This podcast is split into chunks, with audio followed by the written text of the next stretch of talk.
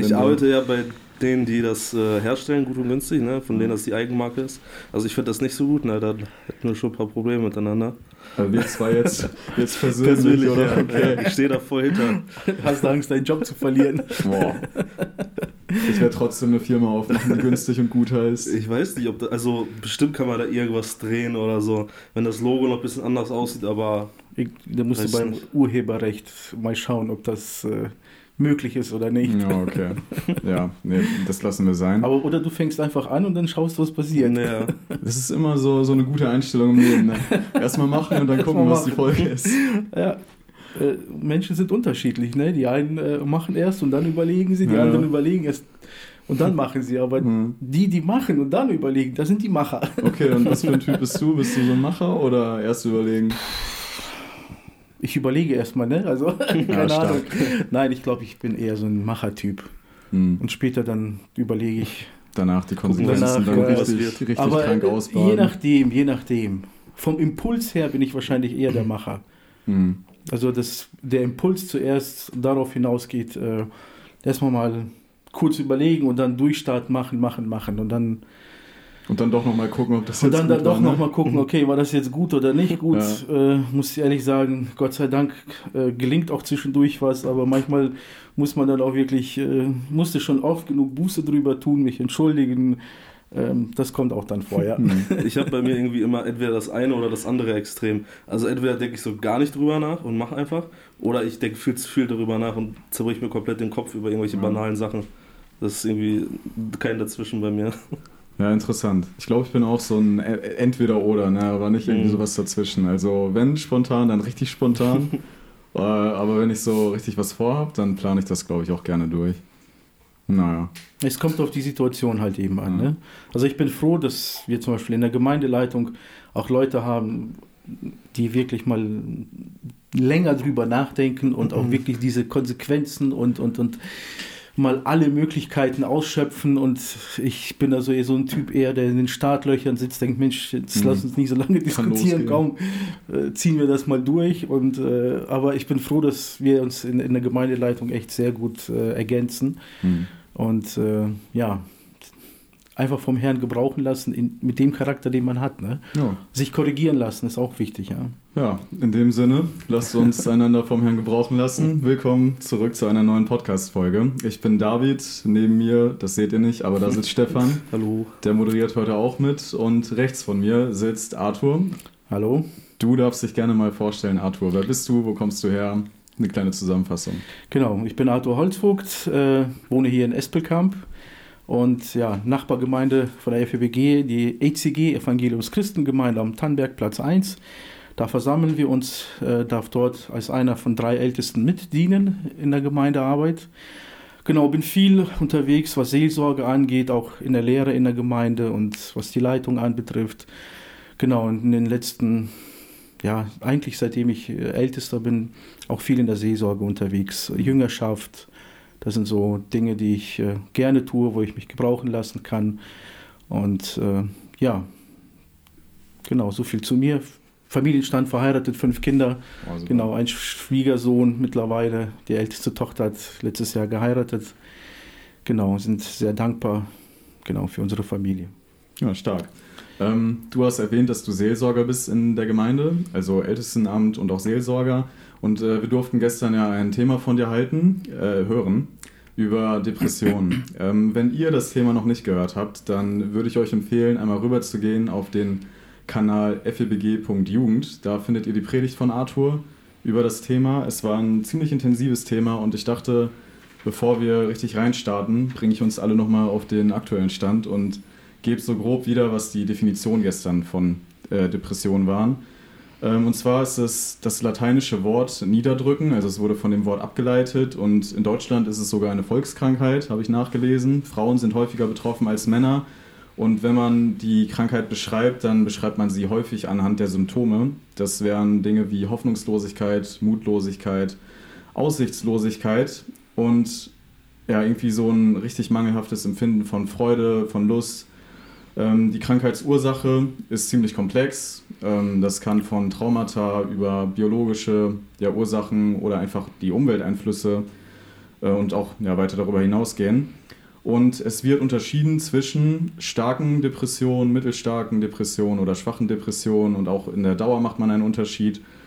Äh, und gestern haben wir ja festgestellt, dass eigentlich jeder von uns mal so eine depressive Phase durchlebt hat, wenn wir das ähm, eben im Sinne dieses Niedergedrücktseins äh, auffassen. Und ich habe mir die Frage gestellt, also neben vielen Charakteren in der Bibel, die wir ja finden, die depressiv waren, war Jesus selber eigentlich auch depressiv im Sinne dieser Definition? Was meint ihr? Ich denke schon, im Sinne dieser Definition ja. Also er hat hatten wir vorhin kurz schon mal geredet. Ja, das ist so ein bisschen geskriptet gerade. Äh, aber im Garten Gethsemane, so, da ja. hat er ja auch übelst selbst mit sich gekämpft und äh, hatte auch so vielleicht seine Zweifel oder, ja nicht Zweifel, aber schon so seine Gedanken sich gemacht und wollte ja eigentlich gar nicht sterben, aber hat es halt mhm. gemacht, weil äh, das der Wille des Vaters ist. Und da kann ich mir schon vorstellen, dass man, dass er niedergedrückt, niedergeschlagen war und nach der Definition halt auch depressiv. Genau, ich glaube, oft hat man ähm, von dem Wort selbst sehr viel Angst, mhm. weil dieses Wort schürt gewisse Ängste in unseren Köpfen, sodass man, äh, sag mal ein ganz einfaches Beispiel, ja, ich habe äh, eine sehr gute Bekannte, Verwandte, äh, die, mit der ich immer wieder mal drüber spreche und ihre Frage ist immer, na, Arthur, sag mir, bin ich jetzt depressiv oder was ist überhaupt Depression? Und ich merke immer wieder mal im Gespräch, dass diese Person Angst vor diesem Wort hat. Mhm. Wenn ich jetzt ihr einfach mal die Frage stelle, sag mal, äh, fühlst du dich niedergedrückt? Ja, manchmal schon. Dann geht es mir manchmal schlecht. Ich habe Sorgen, ich habe manchmal Ängste und das. Sag ich, ja, siehst du, dann bist, hast du auch mal eine depressive Phase. Nee, nee, nee, depressiv bin ich aber nicht. Mhm äh, weil man das vor dem Wort so viel Angst hat. Ja, wir haben ja gestern versucht, ein bisschen, also wirklich nur ein bisschen darauf einzugehen, was das Wort an sich bedeutet, ja, welche Symptome, was verbindet man damit, was sind die Synonyme für dieses Wort. Und da haben wir einfach auch festgestellt, ja, in der Bibel finden wir sehr viele dieser Synonyme. Wenn wir einfach mal David anschauen, Jeremia anschauen, viele, viele ähm, Männer in, in, in der Schrift, äh, dann äh, wissen wir, dass sie auch niedergedrückt sind, auch von Jesus, ja. ja. Wissen wir, dass er gerade in diesem Kampf im Garten Gethsemane, da steht, also wie gesagt, in der Bibel steht das Wort depressiv nicht, aber wie ging es ihm da? Ihm ging es richtig, richtig mhm. schlecht, weil er wusste ganz genau, was auf ihn jetzt zukommt. Äh, auch andere Beispiele gibt es. Ich erinnere mich einfach nur, oder denke mal einfach nur an das Beispiel, wo Jesus gerade ganz, ganz viele Menschen, so 5000 Männer gespeist hat, ja, mit den fünf Broten und zwei Fischen. Und äh, das Volk erhebt ihn und sagt, ja, komm, wir wollen, dass du über uns herrschst, dass du unser König bist. Was macht Jesus? Er entfernt sich von den Menschen und geht in den Berg, in die Einsamkeit auf den Berg, um mit dem Vater Gemeinschaft zu haben. Er entzieht mhm. sich dieser Sache, mhm. weil er einfach merkt, die Menschen wollen nicht ihn um seiner selbst willen als Gott, sondern jemand, die wollen einfach jemanden haben, der für sie einfach nur sorgt, ihre Bedürfnisse stillt. Hunger, ja. Durst und so weiter. Ja? Aber es geht nicht um ihn selbst. Mhm. Und da sehen wir auch diese gewisse Traurigkeit. Ja? Und Garten Gethsemane, super Beispiel. Oh. Dieses Niedergedrücktsein. Ja? Er weiß, er nimmt die ganze Last und Schuld der ganzen Welt auf sich. Und vor allen Dingen das, was er in seinem ganzen seine, in seiner ganzen Existenz nie gekannt hat, und er ist ein ewiger Gott, das Getrenntsein von seinem Vater. Mhm. Und das hat ihm Angst gemacht. Richtig viel Angst mhm. gemacht. Ja. Und wenn man das in dieser Definition sagt, ja, kann man sagen, sicher. Auch Jesus hatte Depression. Er ist ein Mensch gewesen, ja, vollkommen Mensch und vollkommen Gott zugleich. Mhm. Ja. Denken wir in diesem Zusammenhang auch daran, was im Hebräerbrief steht. Er als unser hoher Priester. Er ist derjenige, der genauso Leid erfahren hat und mit uns mitleiden kann. Deswegen jeder, der in einer Depression ist, kann zu Jesus kommen, weil er weiß, mhm. wie es dir geht. Ne? Ich finde es auch richtig heftig, wie, also in was für einer Situation Jesus in diesem Garten Gethsemane eigentlich steckt. Also wir haben gestern einige Worte genannt und richtig viele treffen auch auf diese Situation zu. Zum Beispiel Einsamkeit. Er nimmt seine drei Jünger, Petrus, Johannes und Jakobus mit und sagt, wacht mit mir, ne, steht mir bei, seid jetzt an meiner Seite, ich brauche das in dieser Stunde und die schlafen ein. Und das mehrmals, dreimal geht er weg zum Beten und er ist heftig einsam, er hat Angstzustände, sodass ja, sein Schweiß zu Blut wird, was ein richtig seltenes Phänomen ist, aber auftreten kann bei starker Angst. Ähm, und diese Auswegslosigkeit, er ruft zu seinem Vater, wenn es möglich ist, dann lass diesen Kelch an mir vorübergehen, aber dein Wille geschehe und nicht meiner. Und auch die Situation, die du vorhin genannt hast, und in dieser Situation finde ich heftig, dass er sich im Gebet zu seinem Vater, zu Gott flieht. Und ich glaube, das ist auch direkt eigentlich so eine erste, ja, so eine erste Lernbotschaft, die man mitnehmen kann, was man in so einer Situation macht, oder? Auf jeden Fall, ich denke auch. Äh, also, wir können ja auch mit allen Sorgen zu Gott kommen und gerade auch, weil wir das lesen, so wie Jesus es gemacht hat und wie es ihm auch selber ging, können wir es nachvollziehen oder wir wissen, er kann es nachvollziehen, wie es uns ging. Deswegen können wir umso mehr mit ihm darüber reden, weil er weiß, wie es ist, sich depressiv zu fühlen oder niedergedrückt zu fühlen oder wie, wie man es auch immer beschreiben möchte. Ja. Ja, die Erfahrung sagt aber Folgendes, ja, also zum Beispiel, zumindest von meiner Erfahrung her, was ich auch so im Seelsorgebereich mache, ist halt eben die Menschen, die dann auch wirklich in die Seelsorge kommen, das ist so wie als ob der letzte Strohhalm, an dem man sich klammert. Ja, von Jesus können wir wirklich lernen, er war in, diese, in der Situation, in der Schwere seiner Situation und er geht direkt zum Vater. Mhm. Ja, und äh, wir Menschen, wir in diesem Prozess machen immer wieder denselben Fehler. Ich merke es ja auch manchmal auch an mir oder an vielen anderen Seelsorgegesprächen, dass man, ja, ja, es wird schon irgendwie gehen. Das ist nur eine Phase, da kommen wir schon irgendwie raus. Und man versucht und versucht, wie mit seiner eigenen Kraft irgendwie, irgendwie rauszukommen und äh, anstatt sich irgendwo Hilfe zu holen oder direkt zum Vater zu gehen, also zum, zu, zu Gott, geht man immer wieder mal Umwege. Mhm. Ja, und äh, ich denke, das hast du schon richtig gesagt, ja. Dieses Beispiel an Jesus zu nehmen und zu sagen, Herr, ich brauche jetzt. Ja. Ich brauche jetzt wirklich Hilfe. Und das hat etwas mit Demo zu tun. In die Tiefe selber zu gehen und zu sagen, ich schaffe das nicht, Herr Jesus, nur mit dir und ich brauche Hilfe. Mhm. Ja, und ich glaube, dieser, dieser Schritt, den machen wir manchmal zu spät oder oft zu ja, spät. Man versucht immer wieder mit eigener Kraft ja, rauszukommen. Diese, diese, das ist auch dieses menschliche Denken, diese menschliche Natur. Man hat ein Problem, man möchte keinem damit zu Last fallen erstmal. Das ist so dieses Denken. Dann guckt man, okay, vielleicht geht es von selbst weg, okay, dann äh, nehme ich mich der Sache jetzt an, versuche es selber irgendwie zu lösen und vielleicht klappt das mit manchen Problemen, aber nicht mit allem und irgendwann mal wird es zu groß. Mhm. Und vor allem, das ist ja schon was Ernstes, ne? wenn, wenn du irgendwie depressiv bist, wenn du wirklich am Boden gedrückt bist und dann, du hast halt einfach nicht die Kraft dafür. Ne? Es gibt genau. vielleicht Leute, die schaffen es da raus äh, mit eigener Kraft, aber das, ich, also ich glaube, das ist so ein harter Kampf, da brauchst du schon wirklich die Hilfe von Gott für. Ja, ja, wir haben ja festgestellt, eine Depression hat verschiedene Phasen. Ja? Man spricht davon, wenn du ein, zwei Tage ein Tief hast, Depression hast, mm, schaffen es die meisten so aus eigener Kraft irgendwie rauszukommen oder sie fokussieren sich dann auch wirklich irgendwie auf etwas anderes und kommen dann aus diesem Tief raus. Ja, das, ist, das trifft wahrscheinlich fast auf alle zu. Wenn man dann aber merkt, okay, die, diese, da spricht man also im Fachkreis von einer ähm, von einer Depression, von einer, einer leichten Depression, ja, wenn wir dann hingehen und sagen, okay, es vergehen schon Wochen, ne? ein, zwei Wochen, zwei Wochen mindestens vergehen und ich beschäftige mich immer wieder in meinen Gedanken mit dieser Niedergedrücktheit, Niedergeschlagenheit und es geht immer weiter und immer weiter. Dann spricht man, fängt man schon an, von einer mittelschweren Depression zu sprechen. Ja?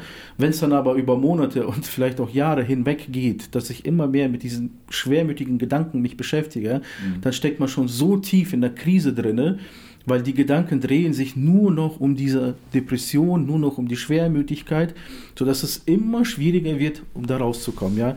Ich habe jetzt im Internet nachgelesen, da heißt es, die Menschen, die so eine schweren Depression sind, also wo es schon wirklich über Monate oder Jahre hinweg geht, 15 bis 20 Prozent dieser Menschen nicht nur Suizidgedanken haben, sondern auch Suizid begehen. Mhm. Ja, und äh, jetzt muss man sich einfach mal vorstellen, wenn diese Menschen schon viel, viel früher mit sich mit guten Gedanken beschäftigt haben oder sich Hilfe geholt haben, wo ihnen geholfen wird, sich mit guten Gedanken zu beschäftigen, das heißt mit dem Herrn zu beschäftigen, die Hoffnung auf Gott zu setzen und ihm nachzufolgen, wirklich aus dieser Depression rauszukommen, ja, äh, wäre schon viel, viel schneller geholfen und besser geholfen. Mhm. Wie viel Leid würde man sich ersparen, ja. Aber manchmal muss man irgendwie mehrere Runden drehen. Ja, ich habe das auch mal gelesen, dass vor allem Früherkennung richtig hilfreich ist ja. bei der Behandlung und äh, ja auch voll die Erfolgschancen einer Behandlung steigert. Ähm, ich finde den Gedanken interessant, den du geäußert hast, dass äh, wir in so einer Depression oft irgendwie auch den Blick von Gott irgendwie verlieren und uns dann nur noch in diesen Gedanken drehen. Und das ist irgendwie, also wenn man selber drin gesteckt hat, es ist einfach richtig unangenehm, weil der Kopf einen selber irgendwie auch belügt. Also die Gedanken, die man selber hat, die sind teilweise gar nicht wahr, aber man erkennt das auch nicht. Und ich glaube, da ist zum Beispiel auch dieses Aussprechen vor Gott oder einem anderen Menschen, einem Seelsorger zum Beispiel, so sinnvoll, weil du deine eigenen Gedanken dann auch hörst und manchmal sind die Gedanken dann so banal, dass man selber sogar merkt, okay, das ist eigentlich völliger Blödsinn. Ja, genau. Also im Jeremia Kapitel 17 wird äh, Folgendes erwähnt. Da wird gesagt, äh, dass das Herz des Menschen, also wir reden jetzt nicht von der Pumpe, mhm. ja, die dann der Blutkreislauf in Wallung hält, sondern wir reden wirklich von der Zentrale des Menschen, von der Denkweise des Menschen und äh, wie der Mensch handelt. Also vom Herz des Menschen, so sagt, sagt zumindest die Bibel, dass dieses Herz des Menschen seit dem Sündenfall ein betrügerisches Ding ist, das mhm. uns immer wieder äh, etwas vorgaukelt, äh, etwas verspricht, was da nicht kommt. Ähm, wir sind als Menschen so gut in der Lage, uns selbst zu betrügen. Ja, und äh, das sagt das Wort Gottes sehr deutlich. Und jeder, der sich auf etwas anderes oder jemand anderes verlässt als auf den Herrn, der betrügt sich selbst. Mhm. Und ähm, das lehrt einfach uns die Schrift. Ja, wie gesagt, Jeremia 17 kann man das sehr gut nachlesen. Ja, das Herz ist ein betrügerisches Ding. Es versucht uns immer, immer wieder. Und wenn du dann mhm. irgendwie einen, einen scheinbaren Ausweg gefunden hast und es ohne Gott ist, hat sich das Herz wieder betrogen. Ja. Also deine eigene. Äh, und ja, seit dem Sündenfall zerstören wir uns quasi selbst. Und Gott möchte uns davon befreien. Gott gibt uns sehr, sehr deutliche Hinweise und auch seine, also die Bibel, dieses, sein Wort, die Schrift, gibt uns so viele gute Hinweise und sagt, das Wort ist allgenügsam für unser komplettes Leben ja, mit all deinen Sorgen, mit all deinen Problemen, alles, was auf dich einprasselt. Und man muss auch wirklich äh, ehrlicherweise dazu sagen, ja, in, in, der Zeit, in der wir heutzutage leben, prasselt sehr vieles auf uns ein. Sehr, sehr vieles. Wenn ich mir alleine anschaue, also ich, ich bin jetzt bald 45 und ich erwische mich selbst ganz oft dabei. Äh, YouTube Shorts machst du einmal an, auch mal ganz kurz, ne, so ein paar Clips angucken und dann, oh, oh Mann, schon eine halbe Stunde vorbei. Mhm. Junge, womit beschäftigst du dich? Ja? Äh, und das ist, ich sag mal, meine Kinder, ich habe kein TikTok, aber meine Kinder sagen, ja, YouTube Shorts, das ist so ähnlich wie TikTok, ne? Ja. So, man beschäftigt und ich, ich, ich, wie gesagt, ich bin 45, ich bin damit nicht aufgewachsen, aber was ist mit denen, die damit aufgewachsen sind, gerade als Jugendlicher, ja? Und dann sitzt du da stundenlang, gerade TikTok, ne? Algorithmus, mhm. wenn man sich dann mit schwermütigen Gedanken beschäftigt, muss man sich die Frage, womit speise ich mein Herz?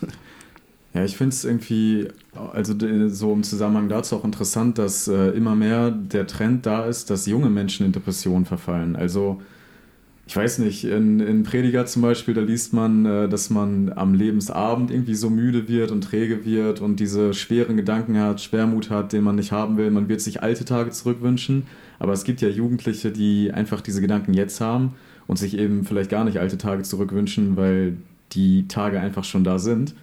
Und meinst du, da gibt es so einen, oder meint ihr, da gibt es so einen Zusammenhang mit dem Medienkonsum oder woran liegt es, dass unsere Generation da vielleicht ein größeres Problem hat? Ja, also bestimmt gibt es auch einen Zusammenhang, ne?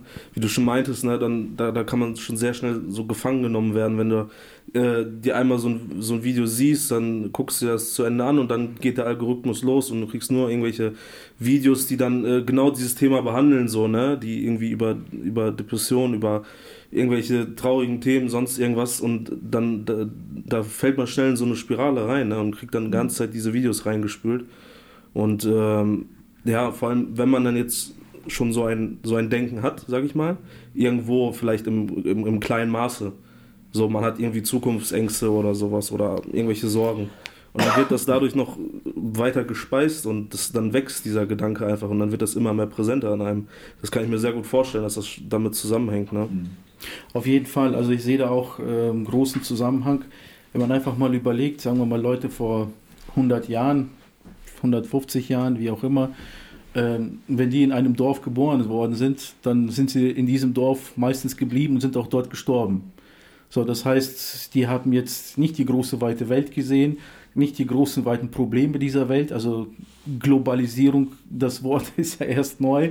Das heißt ja neu in Anführungszeichen neu, aber das kannten sie alles nicht. Mhm. Schau mal, wie werden wir heutzutage bombardiert. Du weißt hier, der in Deutschland lebt, in Espelkamp lebt, wie es in China ist. Ja. Zum Beispiel. Ja. Du kannst dir tausende an Dokumentationen anschauen, wie die Leute leben, äh, womit sie atmen. Dann hast du noch die Präsenz von Social Media. Leute, die dort leben, berichten auch noch ihre Dinge, äh, wie sie die ganze Situation wahrnehmen. Ja. Man kriegt so viel Informationen, ja, und es ist unabhängig davon, ob du jung oder alt bist.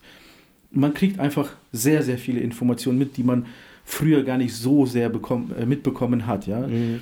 Gut, als der Fernseher dann irgendwann mal kam oder Radio, Fernseher, hat man immer mehr und mehr bekommen. Heutzutage auch durch Social Media, wie gesagt, hast du ja eine heftig weite Bandbreite, was du an Informationen reinkriegen kannst. Ja? Mhm.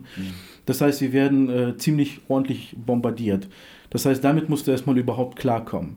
Ja, und dann hast du äh, in den letzten, weiß nicht, 20 Jahren oder ne, wahrscheinlich weniger, 15 Jahren, gerade Social Media, was Instagram, TikTok angeht, ja, jeder präsentiert sich auf einer bestimmten Plattform und dann am besten so gut wie möglich.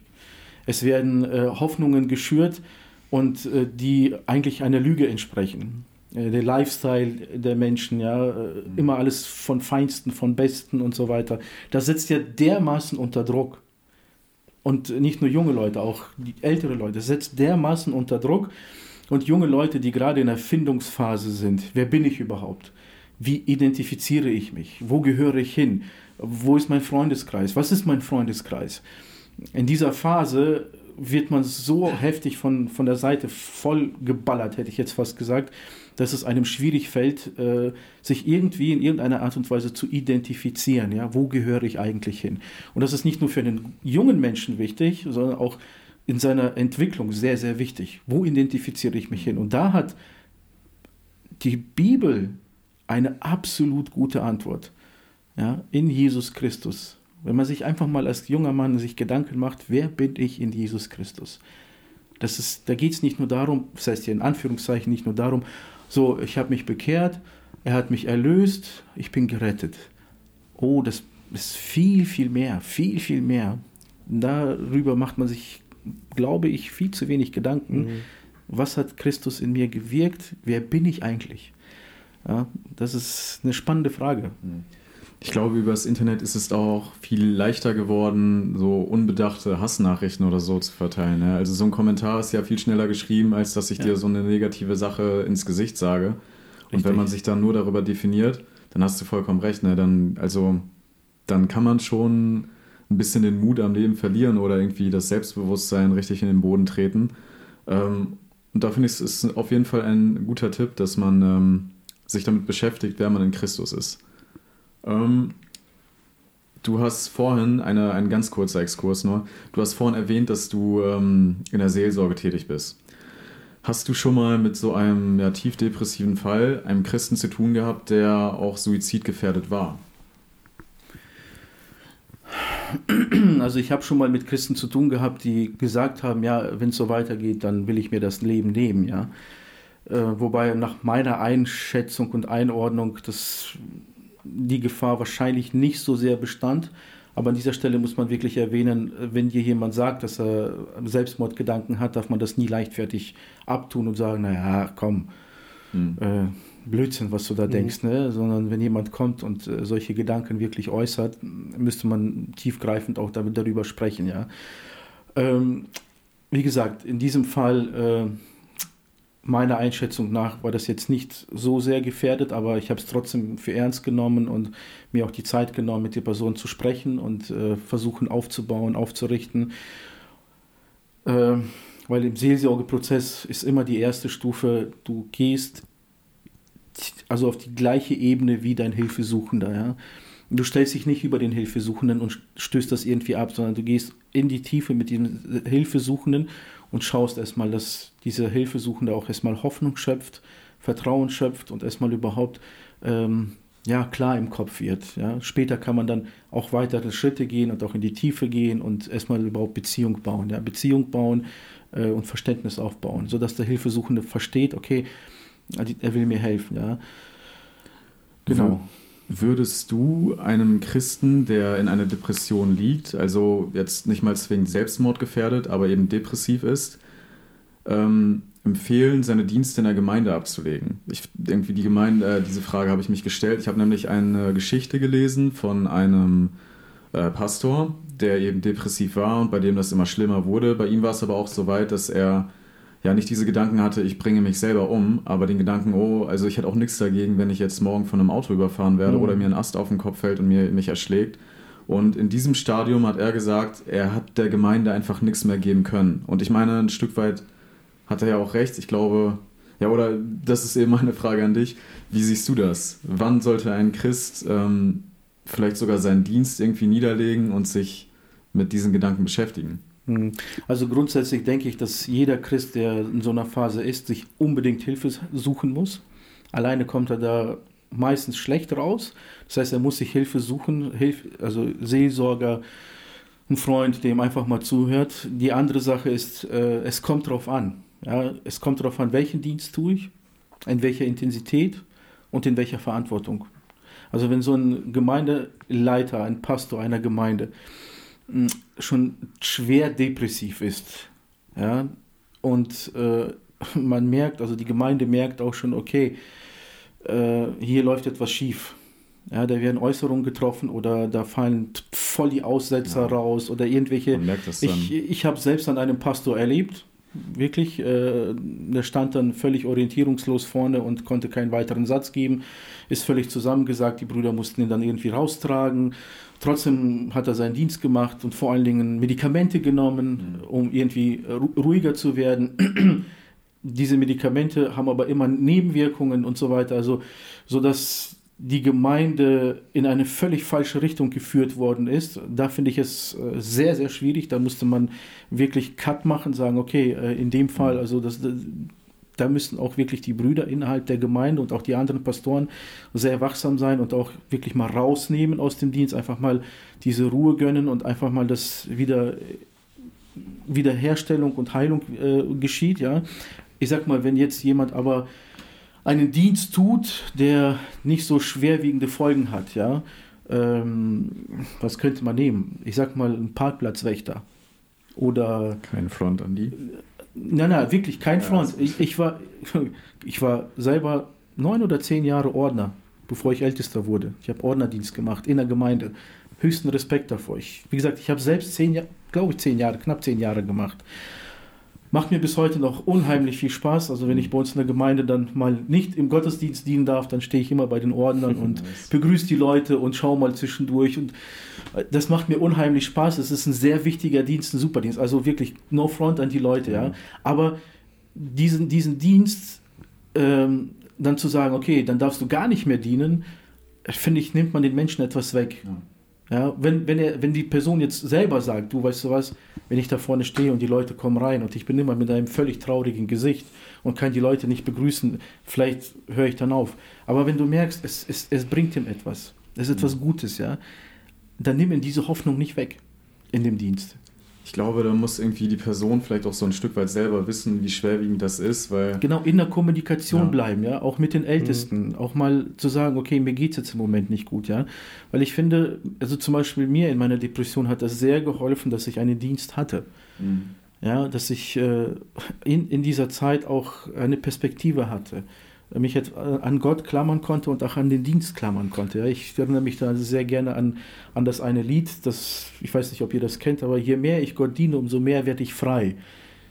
Ich weiß nicht, ob ihr dieses Lied kennt. Das ist ein, so ein uraltes Lied, aber ja. ein sehr schönes Lied, ja. Und das hat mich ermutigt, ja. Je mehr ich Gott diene, umso mehr werde ich frei. Also so im Sinne frei von irgendwie diesen negativen Gedanken. Genau, so? okay. von negativen Gedanken, von negativen Einflüssen. Ja, ich komme mal raus, ich sitze nicht einfach zu Hause und bin nur noch mit meinen Gedanken beschäftigt, sondern ich habe eine Aufgabe. Ja, einfach diese Beschäftigung, ne? Genau. Das äh, kann ich mir auch vorstellen, dass so wichtig ist. Also klar, wenn du jetzt, äh, wenn man jetzt eine Depression hat, wenn es einem schlecht geht, dann macht das vielleicht auch Sinn, jetzt auch abgesehen vom Gemeindedienst, auch die normale Arbeit, sage ich jetzt mal, niederzulegen, sich krank schreiben zu lassen oder sonst irgendwas.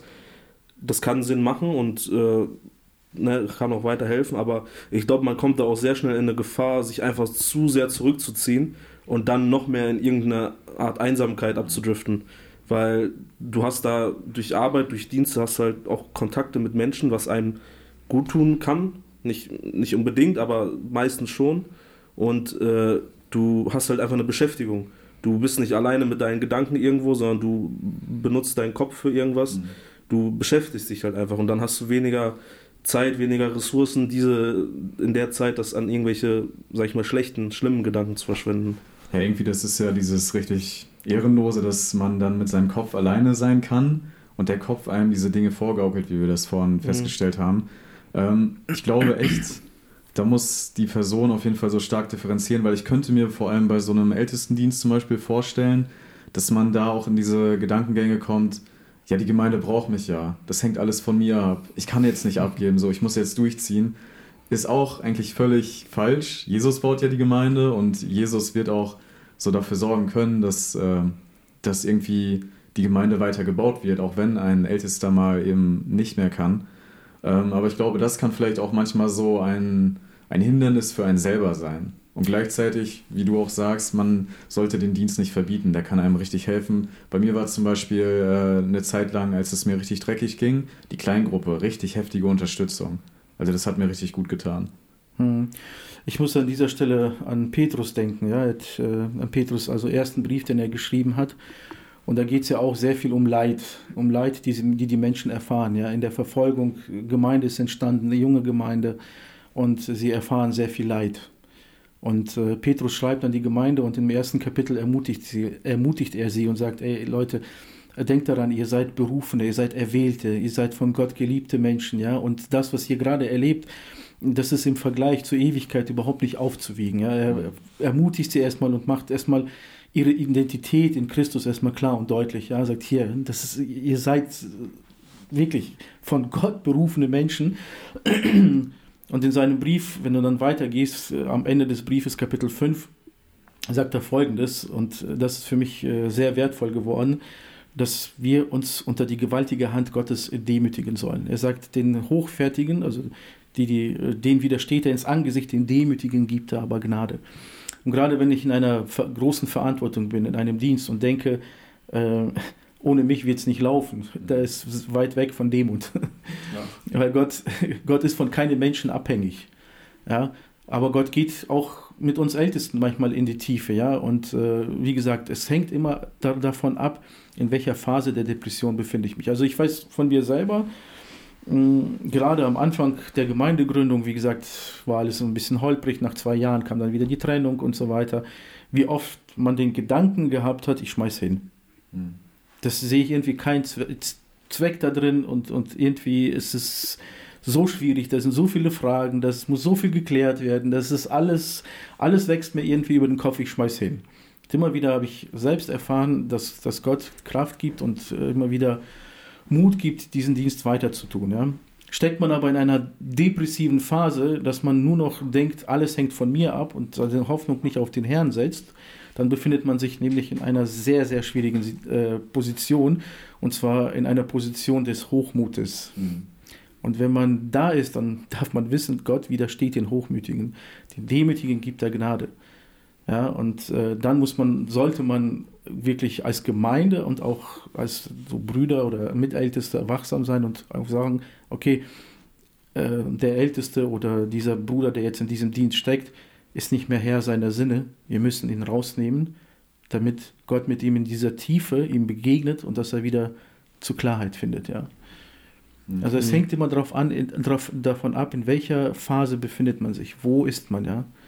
Ja, du hast ja auch den Gedanken ge äh, geäußert oder anhand äh, des Verses aus Römer, dass Gott diese Tiefen richtig gebrauchen kann auch, um uns ja, zu formen, um uns ihm ähnlicher zu machen. Ähm, haben wahrscheinlich älteste Parkplatzwächter, egal wer, wir haben es alle nötig, dass wir so, ja, dass wir ähnlicher werden wie Jesus und dadurch äh, dafür manchmal vielleicht auch durch diese Phasen gehen. Ne? Ja, absolut, ja.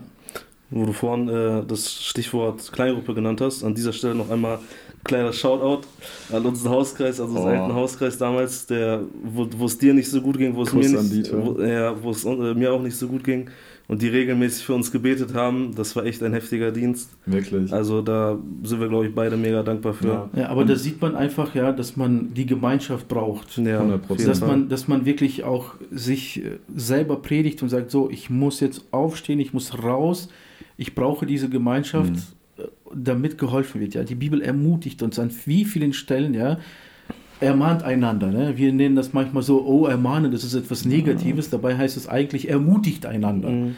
Ja, und das ist ein gewaltiger Dienst, den jeder in der Gemeinde tun kann. Sich gegenseitig ermutigen. Du siehst, da ist jemand, da geht es jemandem schlecht, da ist er betrübt oder wie auch immer, oder schon länger nicht mehr im Gottesdienst gewesen. Anschreiben, hinfahren, erm, ermut, ermahnen, ermutigen, sagen, komm, steh auf, fasse Mut. Äh, ne? Denken wir an die Predigt von gestern, Apostel Paulus, ja, äh, sieht seine, se, se, seine Leute, da 276 ne, waren das äh, auf Mhm. dem Schiff, und sagt denen so, jetzt essen wir, weil Gott hat gesagt, wir werden alle gerettet. So. Ja. Danach fassen wir Mut Danach fassen wir weiter. Mut, ne? genau. Also nicht hier auf dem Boot sitzen bleiben Ja. und warten, was da kommt, weil Gott hat ja eigentlich zugesagt, dass er uns retten wird. Mal schauen, vielleicht kommen Engel runter und nehmen Hm. uns dann vom Boot runter. Nee, nee, esst und dann müsst ihr schwimmen ans Ja. Land, aber ihr müsst es tun. Gott ist mit euch. Ja, man, ich glaube, das ist manchmal richtig schwer, wenn man in so einem paralysierten Zustand ist, dass man sich irgendwie nicht bewegen Ja. kann. Aber irgendwie ist das trotzdem das, was einem Ja. hilft, rauszukommen. Dieses Ähm, geistliche und soziale Auftanken einfach, ne? Das Genau, deswegen brauchen wir einander. Wir brauchen einander, wir brauchen das. ja. Und Gott hat uns dazu berufen, dass wir einander brauchen. Der Gedanke ist richtig stark. Da könnten wir auch vielleicht mal die Frage reinwerfen. Was meint ihr ist sinnvoll? Was kann man machen, wenn man jemanden kennt, der depressiv ist? Also dir geht's super, du kennst jemanden, dem geht's richtig schlecht. Wie kann man dem helfen? Gebet war ja schon eine Sache, die wir auf jeden Fall erwähnt haben, die heftig kraftvoll ist. Gibt es noch andere Dinge? Also mir fällt, wie gesagt, Hiob ein. Als er in seiner tiefen Phase war, hat er Freunde gehabt, die ihn besucht haben. Und das Erste, was sie gemacht haben, sie haben sich auf dieselbe Stufe gestellt wie er. Das heißt, die haben nicht von oben herab, sondern die haben sich wirklich in den Sand, in den Dreck reingesetzt, in dem Hiob gewesen ist und angefangen, Herr, einfach daneben zu sitzen und einfach nur zu sitzen, noch nicht mal gesprochen, einfach zu sitzen und sagen, ich bin da. Ich glaube, den, Men oder den meisten Menschen hilft einfach, wenn die wissen, da ist jemand, der ist für Mhm. mich da. Hast du in so deiner depressiven Phase so jemanden gehabt?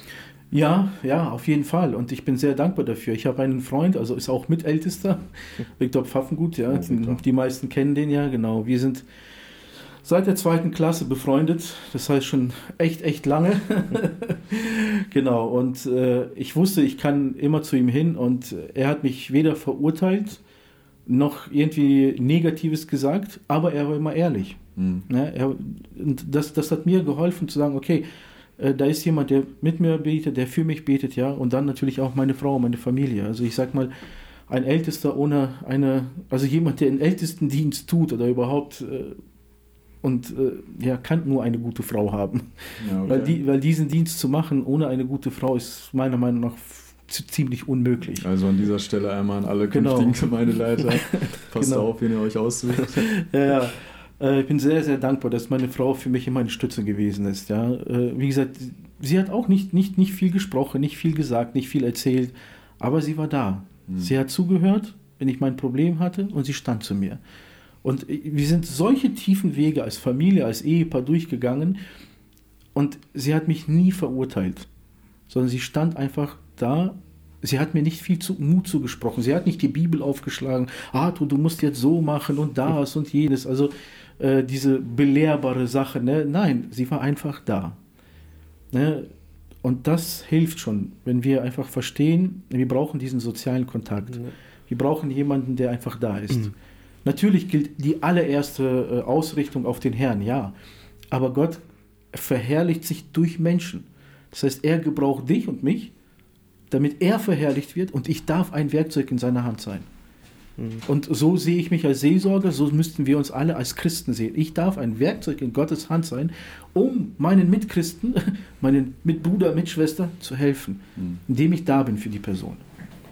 Seelsorge ist gar nicht so schwer.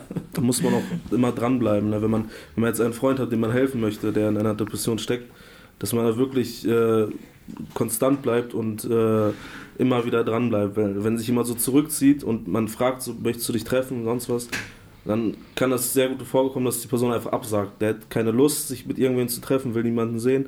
Aber da darf man halt nicht aufhören. Wenn du dann irgendwann aufhörst zu fragen, dann äh, geht es der Person am Ende nur noch, noch, noch schlechter. Genau, ich äh, definiere das mal so. Also ich sagte immer so einen Spruch dazu, das ist so zärtliche Gewalt. Ja, okay. Dass man äh, mit einer liebevollen, mit einem liebevollen Nachdruck sich auch mal immer wieder mal meldet. Man muss den Menschen nicht auf den Keks gehen. Das meine ich nicht damit, dass man ständig da anruft. Ne? Mhm. Dann ruf mal an, sprich mal an. Okay, warte. Tut sich nicht. Okay, lass ein, zwei Tage vergehen. Weil Gott wirkt in den Menschen. Gerade in den Christen, ja, man muss auch vorstellen, denselben Geist, den ich habe, hat auch mein Mitbruder und Mitschwester. Und Gott wirkt durch ihn.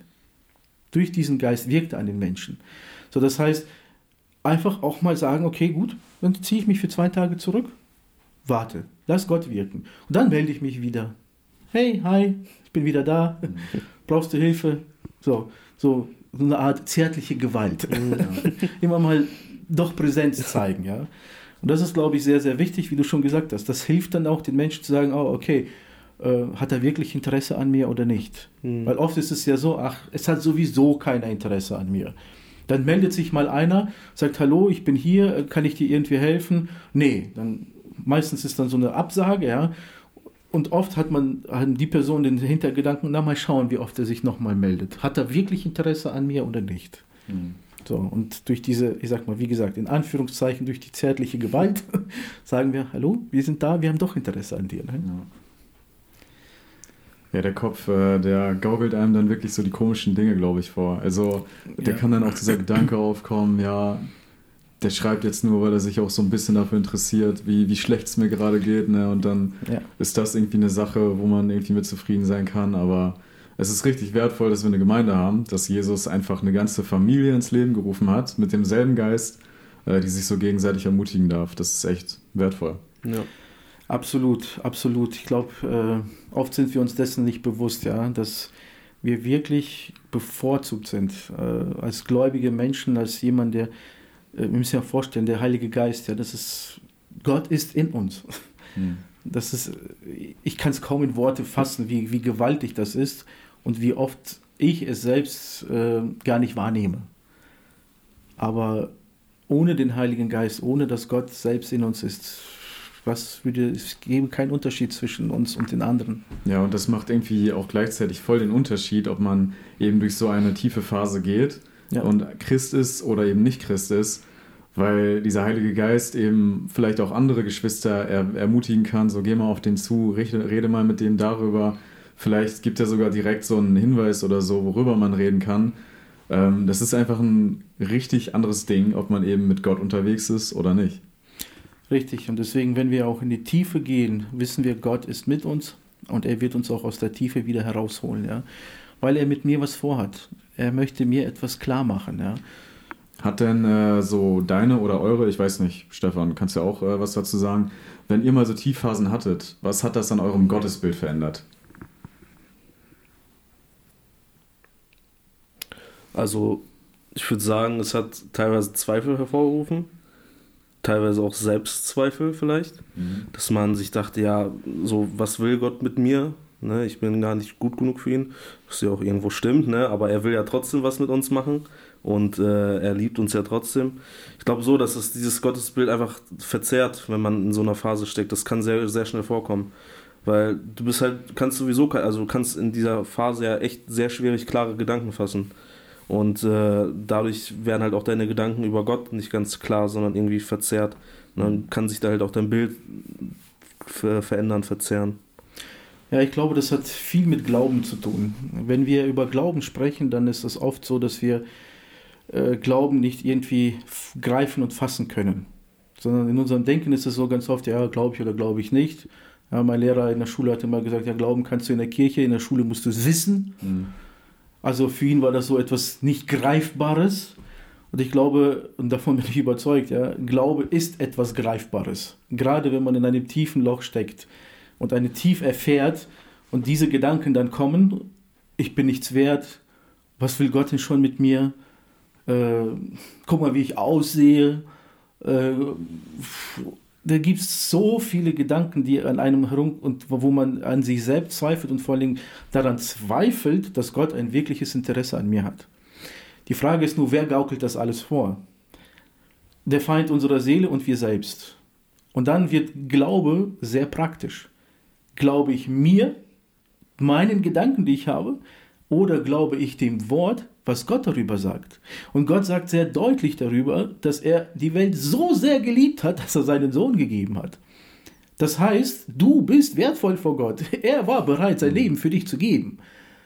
So, da wird Glaube praktisch, oder? Sehr praktisch. Mhm. Dann ist es etwas, was ich greifen kann. Oh, Moment. Christus kam auf diese Welt. Er hat Le sein Leben für mich gegeben. Das heißt, ich bin etwas wert. Egal wie ich aussehe, egal wo ich herkomme, egal ob ich reich bin oder arm oder spielt keine Rolle. Ich bin es wert, dass Gott sich für mich geopfert hat. Und das ja. ist etwas, was man kaum im Kopf greifen kann und verstehen kann.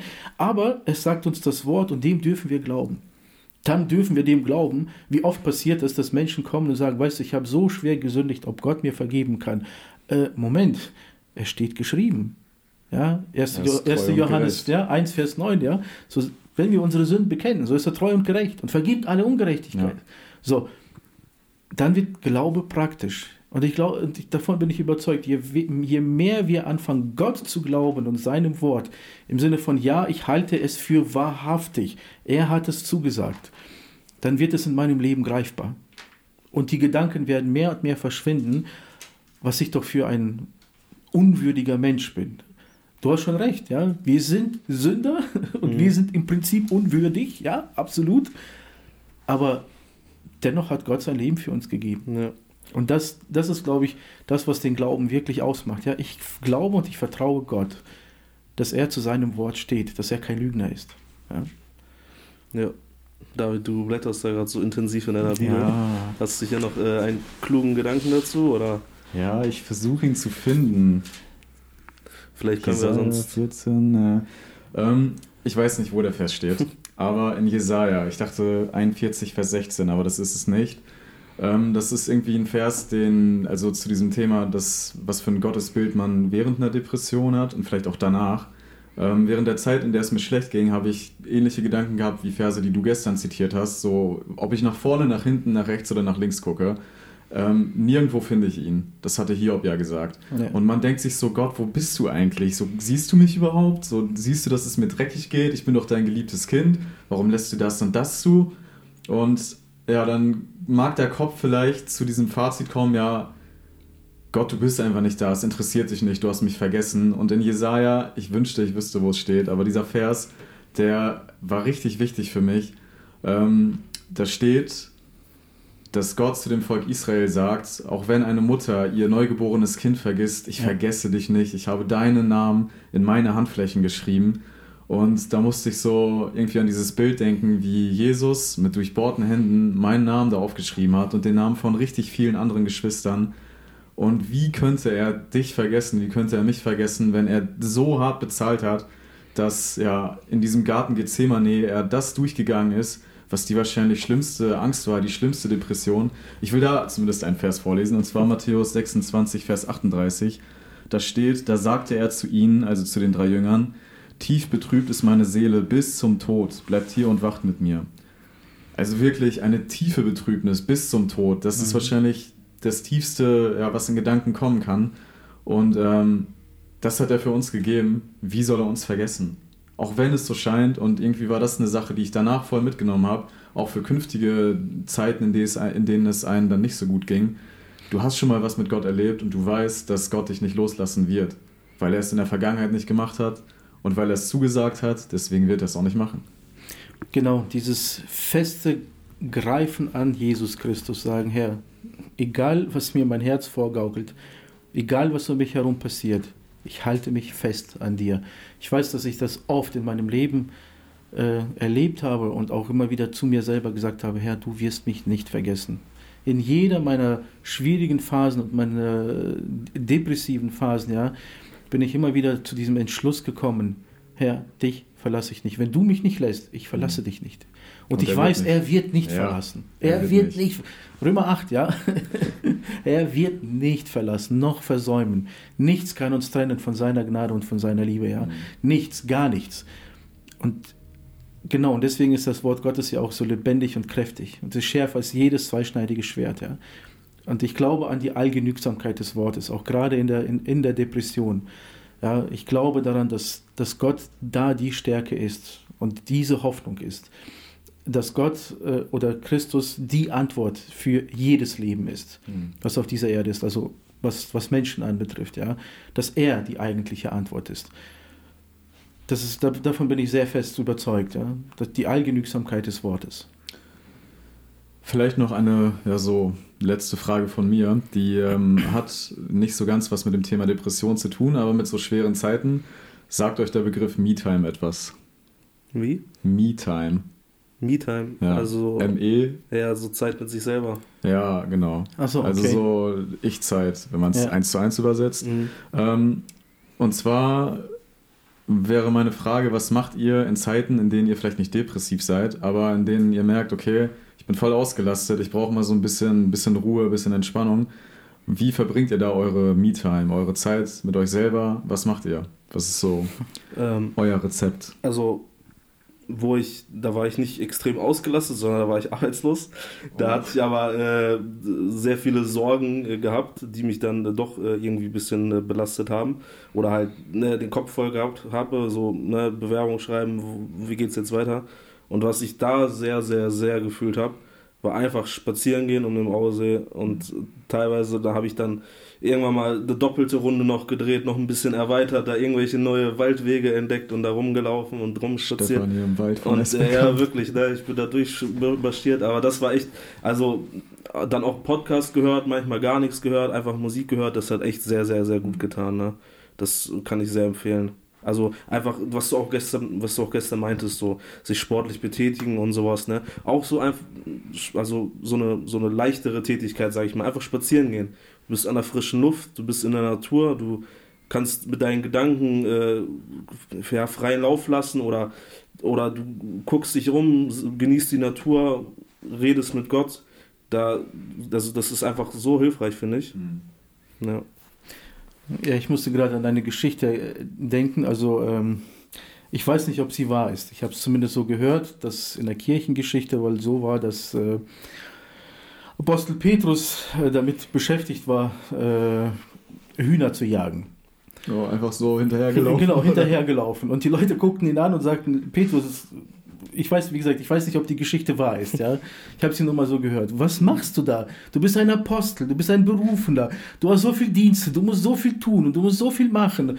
Und äh, Petrus schaut sie wohl an und sagte, du, weißt du was, ich, ich muss auch mal was Sinnloses machen, Ja. um einfach mal runterzukommen, ja.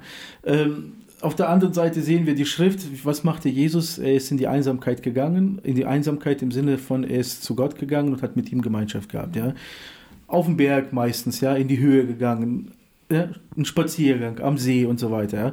Alles gute Dinge, die man machen kann, aber ich glaube, jeder muss so für sich selber irgendwo ähm, das herausfinden, äh, was, wo kann er am meisten abschalten. Ich habe in der Jugendzeit, heutzutage kann, kann sich das, glaube ich, kaum einer mehr leisten, ich bin in die Einsamkeit gegangen, wenn ich mit dem Auto gefahren bin. Ich bin ziellos durch die Gegend gefahren, allein im Auto und mit dem Gedanken mit dem Herrn. Einfach mal dann einfach nach Minden gefahren oder nach Bielefeld gefahren, Mhm. alleine. So, damals hat der Sprit noch nicht so, war noch nicht so teuer wie heute. Weißt du, wie man das nennt? Das ist eine OKF. Eine Ortskontrollfahrt. Ja, ja gut, ich habe mich dann nicht nur an, S an SBK gebunden, also ich bin dann ziemlich viel rumgefahren, ja, aber mit den Gedanken, mit Gott und mit ihm viel gerungenen Gedanken bin ich froh, dass, er, dass ich noch da keinen Unfall gebaut habe. Ne? Aber äh, in, was jetzt oder viel geholfen hat, äh, ich fahre ja Bus zwischendurch, ja, so Kinder zur Schule. Und wenn man nicht gerade Grundschüler fährt, äh, kann man sehr tief mit in den Gedanken versunken sein. Ne? So, mir ist das dann egal, was da quasi läuft. Ne? So kann, bin dann für mich und kann Dass dann die Bude fahren. brennt. Nein, die Bude brennt nicht. Also ich muss sagen, die Kinder sind echt gut teilweise in den Bussen. Bin ich auch mit den Gedanken, ja. Oder ähm, Sport machen, ja. Seit, ja nicht mal seit einem halben Jahr, ein bisschen mehr, bin ich wieder dazu gekommen, äh, mal ins Fitnessstudio zu gehen, ein bisschen Sport zu machen, aber nicht um Muckis zu bekommen, sondern wegen meiner Gesundheit. Ich bin ja auch Diabetiker, ich muss ein bisschen äh, dienstmäßig sitze ich fast nur noch auf dem Hintern, also muss ich ein bisschen rauskommen. Das hilft mir dann auch mal ein bisschen runterzukommen und äh, wie gesagt, dieses sportliche Betätigen, Spazieren gehen, einfach mal auch, ich sag mal, in die Einsamkeit gehen, im Sinne von, Herr, mal klaren Gedanken zu fassen, ja. Das hat mir sehr viel geholfen. Ja. Stimmt, Arthur, ne? wir sind nicht nur Brüder im Herrn, wir sind auch Brüder in unserem Diabetes. Ja, genau. Ähm, Wie war es denn bei, bei dir, David? Hast du da irgendwas Besonderes, was du machst in deiner Me-Time? boah, in der Me-Time. Eine Sache, die ich gemerkt habe, die mir voll hilft, ähm, wenn ich einfach gestresst bin, ist duschen gehen, actually. Also das habe ich letztes Jahr im Espelcamp gemerkt. Da gab es so eine ein bisschen ehrenlose Situation mit meiner Pumpe und äh, also auch so eine Diabetes-Geschichte, ähm, wo ich kein, äh, wo, wo meine, ja, wo das Gerät kaputt war. Ich hatte keine Notfallspritzen mit. Es war alles einfach stressig. Und ich bin, äh, ich wurde dann quasi einmal freigestellt, um mich dafür, darum zu kümmern. Und wir kamen auch gerade von der Kanutour und dann meinte jemand so, ja, geh mal erstmal, mach dein Ding. Da bin ich duschen gegangen und danach sah die Welt auf jeden Fall schon mal anders aus. Dann kriegt man auch den Kopf frei, Ja. stimmt. Oder Sauna gehen, das ist bei mir auch Boah. richtig angenehm. Also da kann ich voll runterfahren. Ja, bei mir ist es auch ganz oft, also ich schwimme für mein Leben gerne, so bin sehr gerne im Wasser, Mhm. ne, ob es jetzt am Meer ist oder irgendwie Bali-Therme oder so, wo ich dann merke, okay, äh, mal rauszukommen. Ne? Und nicht nur alleine, ich mache es echt gerne auch mit meiner Frau, dass wir mal zu zweit wegfahren und äh, einfach mal für uns mal die Zeit haben, äh, mal auch mal ins Gespräch zu kommen, darüber zu reden, mit dem Herrn im Gespräch zu bleiben. Also das hilft sehr, sehr viel. Und ich glaube, Jesus ist uns da ein sehr, sehr großes äh, Vorbild und ein Beispiel. Ja? Er hat alle Jünger gelassen, ist gegangen und hat die Gemeinschaft mit dem Herrn gesucht. Ja? Und ob du nun einen Spaziergang machst oder egal was, such die Gemeinschaft mit dem Herrn. Ja? Das heißt nicht in erster Linie, ich muss die Bibel aufschlagen und irgendwelche Verse lesen, sondern lass deinen Gedanken freien Lauf, denk an Gott. Und äh, ich weiß nicht, ob ihr das in eurem Leben kennt, dieses Gespräch zu haben. Ja? Ja. Oft, oft, oft denken wir, Gebet ist so eine einseitige Sache. Ich bete zu Gott Mhm. und dann wird, werden die Wünsche erzählt und die Ja. Sorgen werden erzählt, ja. Aber wa- was ich mal wieder feststelle, ist, ganz wenige haben diese Erfahrung gemacht, dass sie dann sagen, ja, ich merke, dass Gott auch zu mir spricht. Mhm. Ich denke, wie Gebet ist nichts, es ist, es ist ein Gespräch, so wie wir jetzt. Ne? Ja. Man, lässt Gott ihm, redet. man lässt ihm manchmal auch so gar nicht den Raum, sondern man redet, redet, redet ne, und kommt Genau. gar nicht dazu zu sagen, Gott, wenn du noch was sagen willst, dann hast du Ja, auch richtig, Zeit. richtig. Da kann ich wirklich nur empfehlen, einfach mal auch stille zu werden, sagen, okay, Gott, was sagst du mir jetzt? Ja. Ne? Ja. Ja, Sauna auch, sehr empfehlenswert. Freut man sich immer, dass man in den Himmel kommt und nicht äh, in die Verdammnis. Vor allem nach dem Aufguss. Ähm, Stefan, Arthur, es hat mich richtig gefreut, mit euch hier diese Folge aufzunehmen. Ähm, es sind, glaube ich, einige Botschaften richtig gut durchgedrungen. Ich hoffe, ihr konntet auch ein paar ja, praktische Tipps mitnehmen, sei es, dass ihr selber in einer Situation steckt, die ja nicht so schön ist oder jemanden kennt und ihm vielleicht auch aushelfen könnt. Lasst euch von Gott gebrauchen. Und Arthur, wir haben es bei uns, ach nee, gar nicht. Entschuldigung. ähm, erstmal noch eine kleine Ansage. Und zwar betrifft diese den Podcast. Der wird künftig nämlich immer alle zwei Wochen hochgeladen. Ähm, dazu wird äh, ein bisschen mehr detaillierter an der Jugendstunde eingegangen und ich glaube auch auf dem Kanal. Ähm, ja, also wenn ihr wissen wollt, warum, dann kommt zur Jugendstunde oder verfolgt den Kanal weiter. Und bei uns ist es üblich, dass wir am Ende unseren Gast nach einem Vers fragen, der ihn äh, beschäftigt hat in den letzten Tagen oder auch nicht oder der zum Thema passt. Einfach ein Vers der Woche, den du unseren Zuhörern mitgeben darfst, Arthur. Hast du da einen? Ja, also Römer 8, 28 und äh, 29, die beiden Verse. Ich weiß nicht, äh, soll man die einmal lesen? Das wäre super.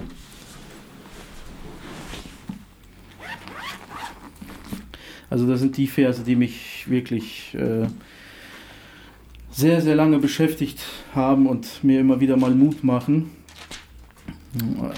Einer meiner Hilfesuchenden sagte, Mensch, du hast so oft, zitierst so oft den Römerbrief. Das ist ein heftiger Brief. Ja, ist mir gar nicht aufgefallen, aber wirklich, das ist pures Evangelium. Und das ermutigt immer wieder, ja. Da heißt es, wir wissen aber, dass denen, die Gott lieben, alle Dinge zum Besten dienen. Denen, die nach dem, die nach dem Vorsatz berufen sind. Denn die er zuvor ersehen hat, die hat er auch vorherbestimmt, dem Ebenbild seines Sohnes gleichgestaltet zu werden, damit er das, damit er der Erstgeborene sei unter vielen Brüdern. Dieser Vers ermutigt mich und hoffe auch andere, die das, diesen Vers lesen, einfach zu begreifen und uns oft die Frage oder die Frage der Fragen zu stellen, wenn uns Dinge in unserem Leben passieren, wenn Situationen in unserem Leben da sind, dass wir nicht dann fragen, warum ist mir das passiert, warum ist das jetzt gerade so, warum bin ich in dieser Situation, sondern dass wir uns eher die Frage stellen, wozu?